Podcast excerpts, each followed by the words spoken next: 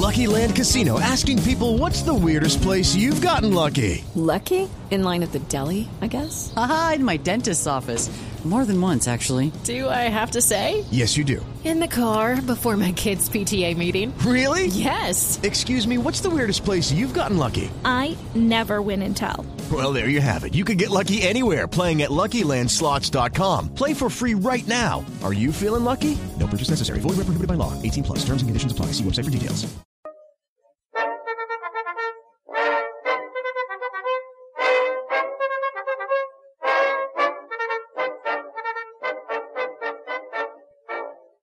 ¿Cómo es eso de enseñar a actuar y cómo llega Primo a ser profesor de actuación?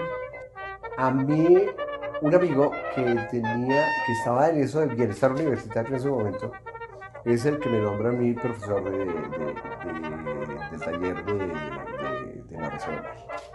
La narración oral y la actuación van absolutamente unidas. Técnicamente se pueden hacer diferencias, por supuesto, pero básicamente es una persona parada sobre el escenario que tiene que transmitir algo o contar algo. Tú anotas algo absolutamente importante. Es muy curioso, pero no se puede enseñar la actuación. Lo que yo digo, no se puede enseñar la actuación. Uno da unas pautas mínimas como para eliminar bloqueos. El ejercicio este surgía de que su merced tiene que pasar por encima de todo, burlarse de un pobre y hacer toda la mímica, qué sé yo, y sobre todo tener, digamos, la convicción de que se está burlando a gusto. Porque para romper los límites, tú sabes, si hay algo absolutamente triste en esta vida, bueno, pero, pero si algo muy triste es un mal actor. Es un mal actor porque a ti te estresa de una. Entonces, lo, lo curioso es que su merced puede dar pautas, pero no puede enseñar. Yo nunca te puedo decir, di sí, mamá, no mamá, o lo que sea el diálogo. Tú tienes que aprenderlo. Y lo primero que tiene que hacer es la imitación. Tú escoge los mejores actores y trata de imitarlos. Al principio, no importa si, se te ve ridículo, que es eso lo de menos, pero tú te vas adaptando a zafarte de ti mismo y a tomar pautas que tú aprendes, porque tú tienes que contabilizar. Es decir, cuando se hace milimétricamente, tienes que contabilizar segundos, cuánto, por ejemplo, yo siempre digo, observen a las grandes actrices norteamericanas. ¿Cuánto se demoran en dar una respuesta? Por ejemplo, en el teatro, uno de los elementos más difíciles es el silencio. Porque generalmente cuando uno está muy primipano y va a actuar, quiere actuar a toda hora. ¿no? Le resulta muy difícil quedarse quieto. Claro. Muy bien. Entonces es una cuestión que se aprende. Y se aprende del lado de los maestros. Como exactamente ocurre con la escritura. Exactamente, exactamente.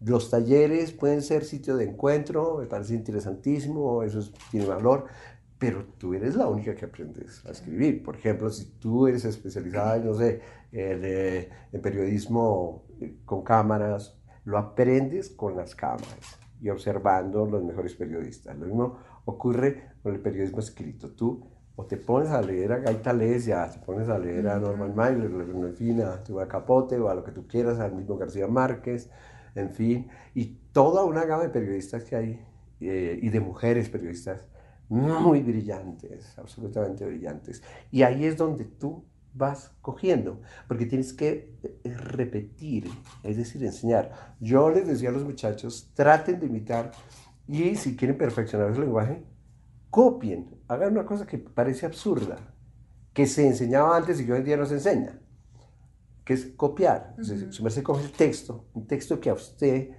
eh, a su merced le guste particularmente, y cópielo, cópielo, escríbalo así a mano. Va contabilizando comas, es decir, eso se va incorporando Aprendiendo. aprendiendo, ahí sí es aprendiendo y es siguiendo eso, porque empiezas a hacerlo cuando eres bastante exigente contigo misma y tu cerebro se va encargando de ir acomodando toda esa información, porque tú se lo ordenas. En ese sentido, primo, ¿quiénes fueron los maestros suyos? ¿A quién empezó imitando cuando empezó en este tema de la actuación? A mí me pasó una cosa muy curiosa. Yo empecé a actuar a los 12 años, pero deformando Es decir, eh, yo nací en un barrio popular. Entonces en el barrio popular hay chusma. Sí, eso es obvio. Y, entonces, eh, pero mira, yo tuve una ventaja con mis hermanos que fue la de, de que mi papá se esforzó totalmente por darnos una educación que fuera distinta. O sea, yo, jamás, yo estudié siempre en colegios privados. Ujú. Y eso crea unos vínculos distintos. Entonces, eh, pero yo veía en el barrio lo- que lo- los, chi- los chinos gaban y yo los invitaba.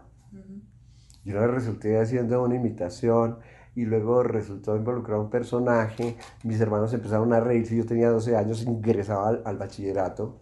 Y, y- y- y- entonces ellos me decían, ¿por qué no nos hace reír eh, eh, esta noche otra vez? Que había sido como una recocha. Ajá. Y luego se incorporó papá y, duramos un buen tiempo. Yo obligado a hacerlos reír todas las noches inventándome cosas. Ujú. Cosas, pues, obviamente, hacer cosas absolutamente ingenuas, torpes, de esas de, de niño. Pero mi papá se moría de la risa y, y entonces ese fue el primer público. Pero hay una figura absolutamente determinante en mi, en mi trabajo, que es Darío Fo. Darío Fo, que es el primero en 1997 y el, el autor de, ese, de esa obra, la más famosa de él, que yo creo que es el misterio bufo, porque es también la muerte de un anarquista, entonces, pero el misterio bufo, yo por pura casualidad lo pude ver por, gracias a un maestro que yo tenía en la escuela de teatro. Y entonces me dijo, va a venir Darío Fo y se va a presentar esta noche, mm, ¿por qué no? Yo, yo te invito porque tengo las posibilidades de hacerlo en el Teatro Colón. Y yo quedé completamente deslumbrado, porque era él solo, buzo negro, pantalón de pana negro y unos tenis negros, eh, y, y hablaba en una jeringonza italiana, o sea, italiana. Y imagínate que la tecnología tenía, eh, eh, todavía el desarrollo era con, eh, es decir, como con filminas, Ajá. y tú ponías la traducción del, del italiano lo esencial, ¿no? Pero era tal la riqueza de su gesticulación que nosotros lo entendíamos perfectamente, pero Era un perfectamente. lenguaje más allá del mismo idioma. Correcto, correcto, correcto, correcto. Era una jeringonza muy divertida. Muy divertida y, y yo nunca me había reído tanto viendo a alguien. Y en ese momento yo dije, claro, lo que él hace es lo que a mí me gusta. Es subirme solo al escenario y, y- y- y hacer algo, contar una historia, plantear una, una obra de teatro. Porque a mí, eh, a mí se me preguntaba que si lo que yo hacía tenía que ver con el stand-up comedy. No, no porque el stand-up comedy consiste en desarrollar un tema, es decir, eh, la- las mamás o esto, pero no se cuenta una historia en sí. Y, y- y tiene una, es, es- es una forma más específica, ¿no? Donde los comediantes, que tienen su marco preferido sería la de- donde nace el bar, y son solitarios, y bueno, empiezas, es un tema, a decir, sí, es que las esposas, qué, o que es que las mujeres, no.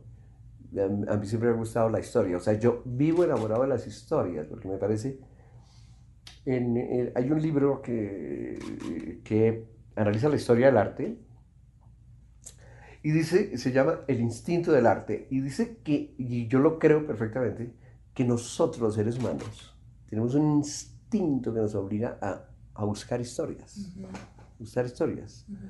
De ahí que eh, los niños sean tan receptivos a que les lean cuentos. El, cuento más sencillo para, para un niño es una historia, pero realmente interesantísima. Y los niños más gomosos esclavizan a los pobres padres porque En la tú lectura. llegas, tú llegas agotada de tu trabajo. A leer. a leerle y, y- y- y- y pueden ser incansables. Primo, hay una cosa y es, acabas de decir cómo se llamaba tu papá. Mi papá se llamaba Bernardo. Don Bernardo se esmeró en darles una educación privada y tenía un hijo que lo hacía reír en las noches y que va a teatro y ve a un hombre y dice, esto es lo que yo quiero hacer.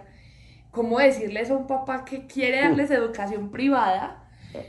Que se ríe en las noches, pero es una cosa familiar, ¿no? Es una cosa de, de la intimidad del hogar de la sala. pero cómo decirle no, es que yo no, chévere el colegio privado, pero yo quiero es montarme en el escenario. Por supuesto, eso fue lo más difícil. Mira, nuestra familia era absolutamente conservadora. Y conservadora, conservadora del partido, conservadora, por eso lo que tú dices de, de, de Monseñor eh, Builes. Builes, eh, lo entiendo perfectamente. O sea, Godos, en, en la, en, en la, en la casa, papá tuvo dos hermanos que fueron sacerdotes, o sea, calcula, eso era una, un, un- un- un- Azules. un enclave sí, total. Cuando se vivió ese bipartidismo que era absolutamente radical y demencial, demencial, porque era absolutamente demencial. Entonces, él, él- él lo tenía perfectamente claro, es decir, mis hijos, mis hijos van a ser abogados porque él, él trabajó todavía en el, toda la vida en el Poder Judicial, es decir, fue secretario de un juzgado, o sea, secretario del juez. Y a él le parecía eso apasionante. Además, eh, honroso, ¿no? Claro, o sea, era, eh, trabajar en la ley, muy conservador. Correcto, exacto. Y era así, y, y mi papá fue hecho eh, a sí mismo. Y era una época en que se podía hacer esas cosas. Había el- el- lo interino era muy, muy aceptado y se aplicaba. Pero él nunca, es decir, él, simplemente le pareció chistoso y, y yo, fíjate que me pasó una cosa muy curiosa. Yo hice el primer año de bachillerato sin pena ni gloria. O sea, Normal. Nada normal. sí. Pero cuando ingreso a segundo de bachillerato, Camila, yo estaba en el patio el primer día de clases. O sea, cuando se, se- formaban los, las, las filas de cada salón en el patio. No sé si eso todavía se estila. Y yo vi a los niños de primero y me dio ganas de tomarles el pelo. Oye, fue una decisión absoluta. Dije, yo me voy a volver el payaso del curso. O sea, sí. Pero frío sí Deliberada. deliberada, sabía dónde yo estaba parado esto, porque me parecía fantástico. Y, des- y empecé y efectivamente me convertí en el payaso del curso y así hasta que, mejor dicho, me hice echar en, en, en sexto, es decir, de tanta tomadura de pelo. Aunque yo creo que era más que el sacerdote, había un sacerdote que eh, como que yo le gustaba de esas cosas que tú... Y fue más por ese lado, pero era un, un universo completamente distinto. Tú no podías decir esa vaina ni de putas, y más a un- unos padres godos, godos, godos.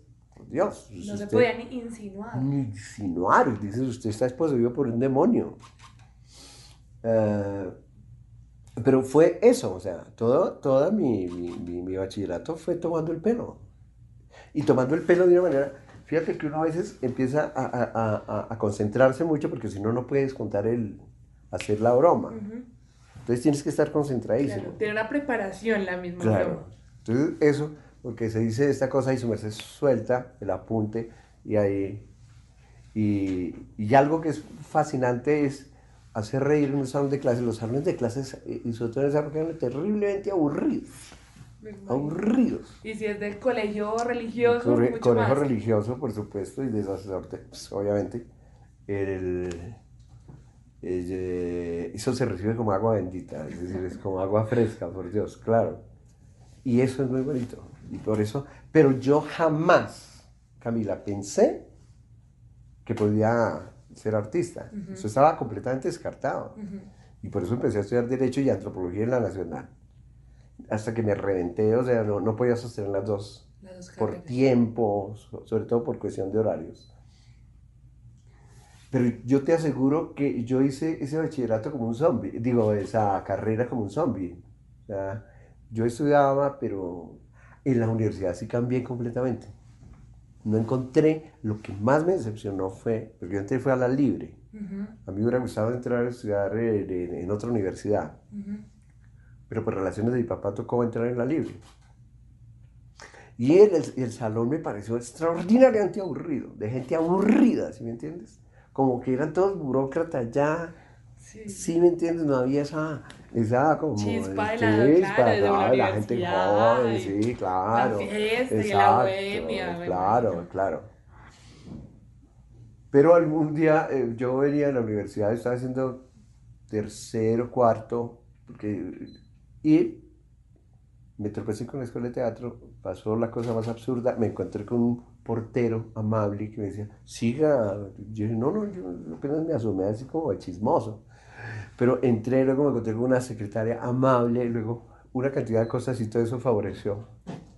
Y fue cuando tomé la decisión. ¿Y cómo se lo dijiste a don Bernardo? Esa misma no, no, eh, yo, no, yo esperé porque me, nos citaron a las pruebas. Eran siete pruebas un día específico para todos los aspirantes. Yo presenté las siete pruebas, pero yo estaba tenía muchas dudas de que fuera a pasar. O sea, que calculan, los otros eran malísimos. pero de verdad yo tenía eso, estaba muy inseguro. Y resulta que llegué ahí y me dijeron, no, usted sacó el primer puesto. Y, oye, eso fue una decisión. Ahí mismo me fui esa noche. Desperté, porque llegué tarde, desperté a mi papá y a mi mamá, les dije, no voy a seguir estudiando Derecho, eso fue el caos. Muy duro, ¿Te arrepientes en algún momento? nunca. Nunca se arrepentido. Él nunca se lo, se lo sacó en cara, nunca le dijo, hubiera sido abogado en este momento, en este momento yo ¿Ellos mí? la carrera. Ah, no, ellos me lo recordaban todos los días. Eso fue una, una, una relación supremamente difícil. No lo entendían, lo pensaban que yo me había enloquecido, que, que estaba metiendo droga, quién sabe qué, qué- cosa, ¿no? Porque incluso en ese momento, Camila, la actuación era vista todavía como algo muy bohemio, muy maldito, ¿no? Muy de que todavía no se puede vivir de eso. Correcto. Era un panorama completamente diferente. Porque lo- eh, a diferencia de lo que sucede hoy en día, tú sabes que hay muchas escuelas de teatro y, y universidades han incorporado Mm. La facultad de actuación. Yo sé que hay en varias universidades, ¿no? O sea, y que los muchachos son apoyados por los padres. Las adoran, las adoran, los pobres adoran a la mamá. Yo personalmente a mi madre la desprecio. Vaya madrecita, hágale con esa pierna terrible. Marcó caladera, murió, murió. Corre y se lanza. Cae sobre el ataúd. ¿Por qué te fuiste, madre? Auxilio, auxilio. Estoy atrapado. Un reguero es esos. Llega la madre, la recoge, se los echa, le aplica café y se cura. Estamos en una cultura del espectáculo y en un país como Colombia que es casi para todos son los extremos, entonces estamos con el humor tipo sábados felices, que la gente se imagina que el humorista es alerta todo el tiempo, o el humor político, que entonces está Jaime Garzón y todo, bueno, todo el tema de humor político, y a veces queda en la mitad como un llano y una oscuridad que se encuentra casi siempre en los teatros. ¿Vos qué pensás de ese panorama un poco del humor que está atravesando el país? Que uno ve en Twitter hay un montón de gente que hace chistes y en redes sociales y no sé qué, pero siempre es como o de los dos lados se se tiene que escoger para jugar. Sucede que con el, que el humor, el humor, el humor eh, eh, supuestamente vuelve a la persona supremamente simpática y muy querida por la gente. O sea, las personas que nos hacen reír son muy atractivas, ¿no? Pero el, aquí hubo un momento muy importante en la historia del humor que fue eh, Andrés, Andrés López, con su pelota de letras, que es una obra que es, es un referente absoluto. Y un referente absoluto no solamente desde el punto de vista dramático, porque fue una obra muy divertida, pero extraordinariamente divertida, muy bien hecha. Y él introduce realmente, él es la, la figura más visible que, que introduce el, el tema del stand-up comedy. A pesar de que la pelota de letras tiene muchas partes narrativas, muchas, que es lo que lo hace tan rica. Claro, los paseos, Claro, y cómo todo, espera uno los, con los papás en el aeropuerto. Correcto. Entonces metió un universo de cosas, que es la clase media ahí retratada. Y ganó muchísimo dinero. Y entonces esto automáticamente se convirtió, en, ese momento la narración oral estaba muy de moda, o sea, los cuenteros, ¿sí? Y todo el mundo abandonó eso y se metió a hacer stand-up comedy, porque stand-up comedy era que iba a producir y todos querían ser... momento. Momento, por supuesto. Entonces creó toda una generación muy grande que además se está multiplicando constantemente, porque hay demasiados niños, incluso muchas niñas, que quieren hacer eh, stand-up comedy. Pero resulta que eso es complicadísimo. Entonces hay una, en la actualidad hay un mercado absolutamente amplio, muy numeroso, y de una competencia supremamente eh, dura, descarnada, como ocurre con toda competencia. Claro. ¿no? Pero no hay lo que podemos llamar un gran desarrollo, porque lo, yo particularmente veo que el problema es que se descuida la actuación, o sea, no se tiene la noción de la actuación. Y la actuación es absolutamente esencial, incluso para el stand de comedy, porque se tiene que tener un control de una serie de técnicas, en fin, ¿no? Porque lo más harto que puede haber es cuando eh, pues, un comediante se sube y se le nota como el, el hambre de que se le rían. Chistoso. y- no. Y la expectativa de la risa. Sí, correcto. Entonces sí creo que e- en ese sentido eh, eh, falta mucha educación. Hay unas personas que son muy buenas, pero en general es una cosa que se ha asumido sin la suficiente claridad mental como para decir, "Mm, yo puedo responder por esto. Entonces, creo que falta un, un tiempo para que las cosas se estabilicen, ¿no? Y no hay nada más, no hay nada más aclarador que el tiempo. El tiempo es el que finalmente resuelve muchas cosas, ¿no?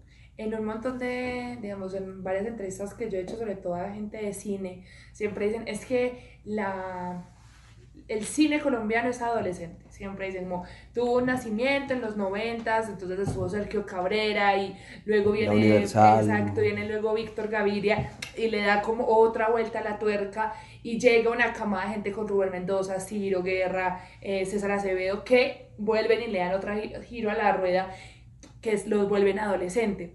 El humor, si uno pudiera ponerle una edad al humor del país, sería un viejo, un niño, un adolescente. ¿Vos qué pensarías? En este momento es absolutamente adolescente. Pero Colombia tuvo un humor viejo. Es decir, cuando eh, si uno revisa los orígenes, estaba, digamos, Humberto Martínez Salcedo con el corcho y todo, que era por la radio, actuó también en, en la televisión. Pero la tendencia eh, en la actualidad, es decir, se cree que, que- que hay un movimiento de infantilización de las culturas. Porque como somos una cultura global, entonces estamos muy intercomunicados. Un filósofo francés se llama eh, Pascal Bruckner, habla de que estamos en una época banal. Y él la describe, eh, dice, tiene tres características, eh, la, la- la vulgaridad, la mediocridad y la insipidez. O sea, que son tres elementos. Y si, su- si uno observa con mucho cuidado, se puede encontrar con eso fácilmente. Claro, claro. Porque hay cosas que son realmente banales, totalmente banales. Y esas es, es, es, es uno de los obstáculos más difíciles para encontrarse con, con, con el público, ¿no?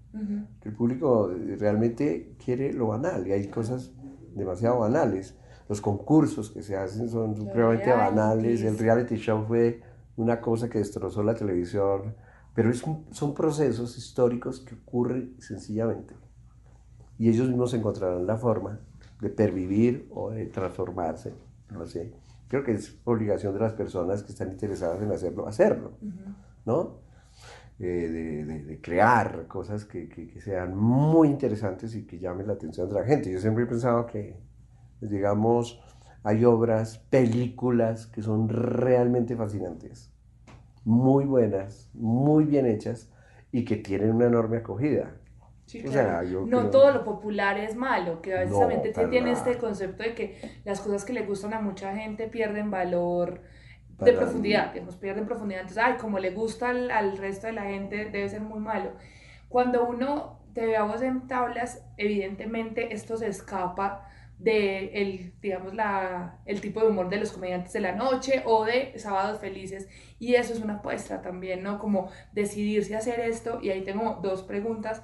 Y la primera es, esa- las apuestas siempre te cobran algo, ¿no? Puedes ganar y siempre se puede ganar, pero siempre te quita algo. ¿Qué te ha quitado hacer este tipo de humor y decir, Yo no, yo estoy en el espectáculo porque esto es un espectáculo, pero lo hago como yo creo que se debe hacer. ¿Qué te ha costado? En primer lugar, la presencia de la televisión porque yo renuncié. A mí de comediante de la noche me llamaron. Y yo fui e hice uno, un, eh, un sketch. un sí, lo presenté. Tuve una audiencia amplísima. Pero me agotó a la, la segunda afirmación, eh, es decir, y te voy a decir por qué. Porque no encontré equipo. Ok. No encontré equipo. Encontré una serie de vanidades personales, ¿no? Y algunos eran amigos conocidos míos y todo. Pero yo me di cuenta que él decir ahí lo que primaba, de hecho eso se fue al carajo. así dice. Era la individualidad. Sí. Es decir, una individualidad, a ver cuál yo soy el más chistoso. Y resulta que un equipo funciona cuando yo digo, esto Camila lo puede hacer mejor. Claro, claro. ¿Por qué? Porque se presta, porque sí, porque tiene estas habilidades o lo que sea. ¿Me comprendes? Y eso no, cuando no se crea equipo, se va al piso. Es, exactamente como ocurre con un, un equipo de fútbol. Claro. Si cada uno de ellos está preocupado porque es que yo me voy a lucir, El volante de marca es volante de marca porque es bueno para ser volante de marca. El defensa supuesto. es el defensa. Exacto, y entonces cuando eso no ocurre, el equipo se va al piso, se va al piso. Y al no tener esa, yo, yo renuncié, dije, no quiero trabajar en esto, porque se, se vuelve desgastante y sobre todo tú vas perdiendo la noción de lo que realmente quieres hacer. Para mí era, era esencial desarrollar la actuación, pero y- yo fui uno de los que exigió más tiempo, me lo dieron casi un cuarto de hora, que eso era inconcebible porque daban tres minutos, decían tres minutos, máximo seis, qué sé yo. Y dije, ahí uno escasamente puedes dar dos brincos. Y yo soy una persona que, mira, casi, casi duro, porque yo creo una atmósfera. Yo creo una atmósfera que para mí es importante. Y crear una atmósfera demanda un poco más de tiempo, sin lugar a dudas. ¿No? De que tienes que hilar más, con mayor cuidado. Entonces, eso me pareció que no, que no operaba. O sea, porque ah, yo sí creo. Yo, tengo un, yo no soy un hombre de- que, maneje públicos muy masivos, no, para nada.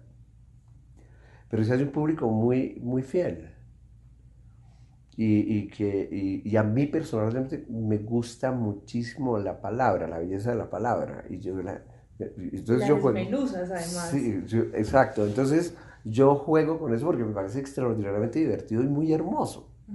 Es una hermosura difícil, pero, pero, pero que a mí me encanta. O sea, por, la, por una razón absolutamente sencilla. Yo adoro los libros. Yo no soy un hombre de computador, ¿no? Cuando me llegó la tecnología yo estaba muy viejo.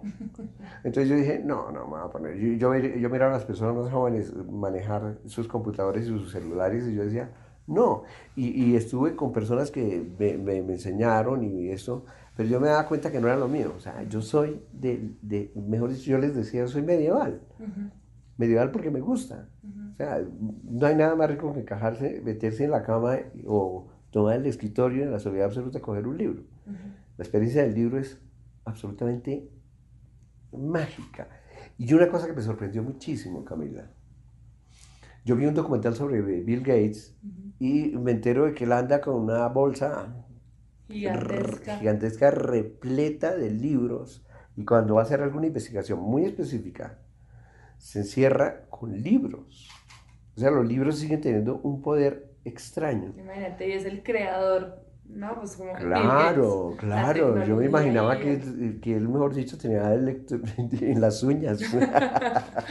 ¿Qué sé yo? Que se había hecho operaciones para meterse chips, es decir, exagerando, por supuesto. Y eso me sorprendió muchísimo. Y es que la relación con un libro es muy, muy, muy, muy íntima, muy intensa, muy profunda. Si el libro es, ¿no? Y eso de poderlo coger, tú eh, no puedes coger el computador o la tablet, es No. decir, No lo puedes lo oler. ray- oler, lo rayas, haces esto, es decir, lo adoras. En una entrevista una escritora me decía una vez, Yo le digo a la gente que rayen sus libros porque un libro es como una mano de uno y uno tiene que tenerlo y uno se hace tatuajes, uno se pone piercing, uno se maquilla, porque un libro se sacraliza tanto si puede hacer parte de uno mismo. Claro, no, si tú ves mis libros, eso es una vaina impresionante. Eso es pues, rayo mucho, mucho, mucho, mucho. Puedo pasar una, dos, tres, cuatro, cinco, seis páginas rayándolo. Prima, algo que me pareció, digamos, de, de esta obra especial, claro, se trata, es una obra de la madre, eh, de la pobreza y de un hombre que pierde a su madre, pero el personaje que cuenta esta historia puede ser un hombre, pero se ve femenino. Sin embargo, no es una caricaturización de la mujer, que a veces es lo que pasa, y es que para sacar la risa fácil se caricaturiza a la mujer en sus, en sus expresiones, en su forma de hablar, pero me causó, dije, ¿por qué está femenino ese personaje si puede ser un aristócrata, el señor Rojas, que se le acaba de morir su madre, o una aristócrata? E- Esa parte me gustó porque es femenino esa persona. Lo más difícil, tú acabas de dar en el, en el clavo. Lo más difícil es imitar a una mujer. Porque la mujer. No. Yo, eh, eh, yo decidí utilizar a la mujer por una elemental razón. La libertad que, de- expresiva que tiene la mujer es absolutamente infinita con relación al hombre. Claro. El hombre, sin lugar a dudas, es un bloque. Nosotros somos un bloque. La mujer tiene expresividad para todo. Esto grita, se mueve, se mueve, se queja, es más emotiva, qué sé yo. Y mm, tiene una mentalidad muy especial, ¿no? Es muy puntual. Es decir, yo pienso que hasta ahora se está desarrollando todo el poder, porque es que, por Dios, eso, eso es toda una historia donde hasta ahora se están soltando de las amarras en toda su dimensión. Yo pienso que hasta ahora es- esa, esa, esa es una exploración fascinante. Entonces ofrece una libertad absoluta, porque Te- Pero te interrumpo y también haciendo de la emocionalidad de la mujer un Sí. hilo narrativo. A veces la emo ay no, es que las mujeres son muy emocionales. Es que no le pregunten que las mujeres tienen periodo. es- No, la emocionalidad como un hilo narrativo funciona igual que la misma seriedad. Claro que sí. Es decir, y además yo manejo un tipo de... de- de- yo, yo he cogido una cantidad de expresiones que corresponden a las señoras.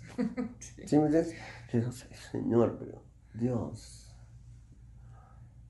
Ay, despacho... es- es- y si tú te das cuenta que yo eh, a los hombres los coloco como gorilas, o sea, los descendientes del simio. Claro. Sí, que son chambones y les gusta el pan, el pan rollo y, el- y que son sencillamente alimentos, solamente que tú lo dices de tal manera y convence a la gente que eso es ñero, Claro. ¿no? Y eso es muy refrescante, es supremamente refrescante porque no, es decir, la, la, la, la figura femenina es, es, es fascinante, sin lugar a dudas es más bella, es más bella. Se pensaba que, que- que el siglo XX iba ya, pues ya llevamos 20 años del 21, ¿sí es? Mm, Y tú te das cuenta que nadie le ha quitado la- el dominio que tienen eh, la imagen de las mujeres, sigue siendo absolutamente determinante. La publicidad depende profundamente de, de- de- de la mujer, ¿no? Mm, y es, es infinitamente agradable. Entonces yo tomo muchos elementos de las mujeres, precisamente de las actrices. Yo estudio profundamente las actrices. Los actores sí tienen una cosa, pero son muy toscos. claro. Tienen que ser siendo hombres, ¿no? La Sí, mujer claro. puede ser muchas cosas mientras es mujer. Por Dios, una mujer puede hacer lo que se le dé la gana. Primero porque en la práctica la cultura lo permite. Es decir, tú sabes que una mujer se puede rapar, Mm, se puede dejar el cabello hasta las... Esto, se puede teñir el cabello, se puede colocar Maquillar. ropa, maquillar y como se le dé la gana.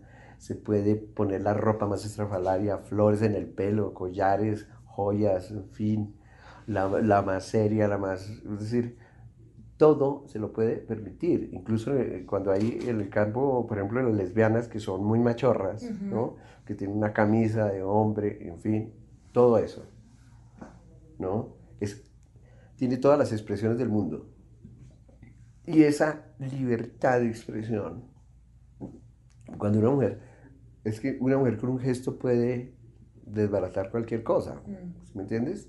Y son muy sutiles, es- es- y es maravilloso verlas girar o caminar, porque efectivamente es un movimiento más curvilíneo y muchísimo más hermoso. Es muchísimo más hermoso. Y la belleza es un componente esencial desde mi punto de vista para el escenario. Así lo que uno haga sea muy grotesco, pero hay instantes en que surge la belleza y todo se mantiene así Armónico. claro, con muchísimos elementos, que es lo más difícil, ¿no? Pero es siempre por, porque yo personalmente creo que existencialmente las mujeres son superiores, eso no hay vuelta de hoja. Eso yo lo sentía con mi abuela, lo sentía con mis tías, lo sentía con mis amigas, lo sentía con mis hermanas, con mi hermana, solo tengo una hermana, lo sentía con mi sobrina. O sea, el, el- el- el- universo se, se, se abre, es mucho más interesante.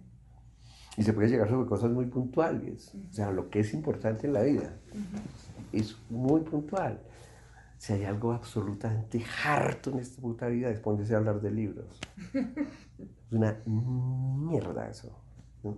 Y oír a los hombres que es que yo, yo leí, así que eso, que era muy exacto, intelectual, y eso era completamente absurdo.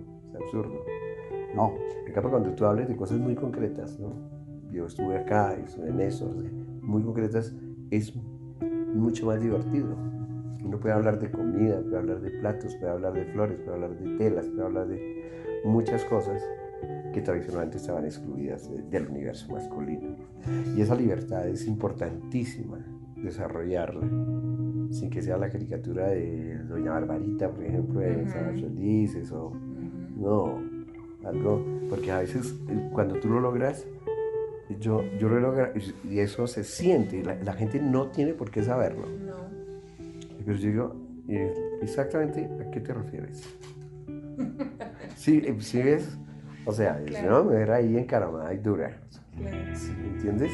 Y eso es lo que tiene un sello muy específico, porque es lo más difícil del mundo. ¿Te da miedo cuando salís al escenario? Siempre, amor. Eso es una cuestión, eh, Camila, que, eh, que, que, que nadie jamás pierde. Porque tú no, no sabes qué es lo que va a pasar. Tienes un mayor control, ¿no? Antes era pero terror absoluto, pero nunca pierdes el miedo. Y ese, ese miedo, eso es muy importante, porque te pone en estado de alerta. ¿Entiendes? Es exactamente como cuando yo creo que los jugadores salen a un campo de, de fútbol, los deportistas, que están a mil. Están, y eso es lo que permite que el juego se desarrolle. Es importante. Ese vértigo.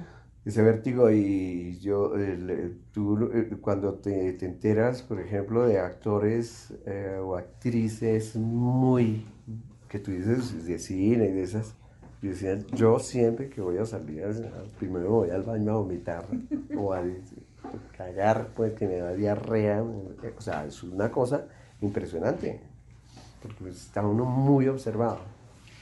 Primo, yo siempre hago esta pregunta porque generalmente uno se olvida de quién era en el pasado.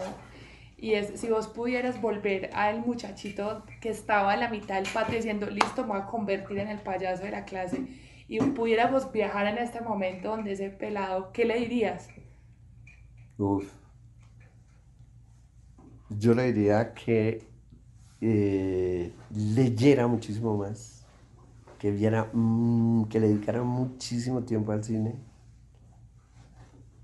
Y sin lugar a dudas a la danza. La danza sería para mí algo porque es, yo siempre he tratado de incorporarla, es decir, me parecería maravilloso porque la danza es fantástica. Y es y la danza si tú la ves cuando es- eh, se trata de mujeres es infinitamente claro ver danza moderna o tradicional cuando empiezan a hacer esas figuras esos giros saltos eso para tener o sea, muchísimos más instrumentos de expresión. Eso yo sin lugar a dudas le diría eso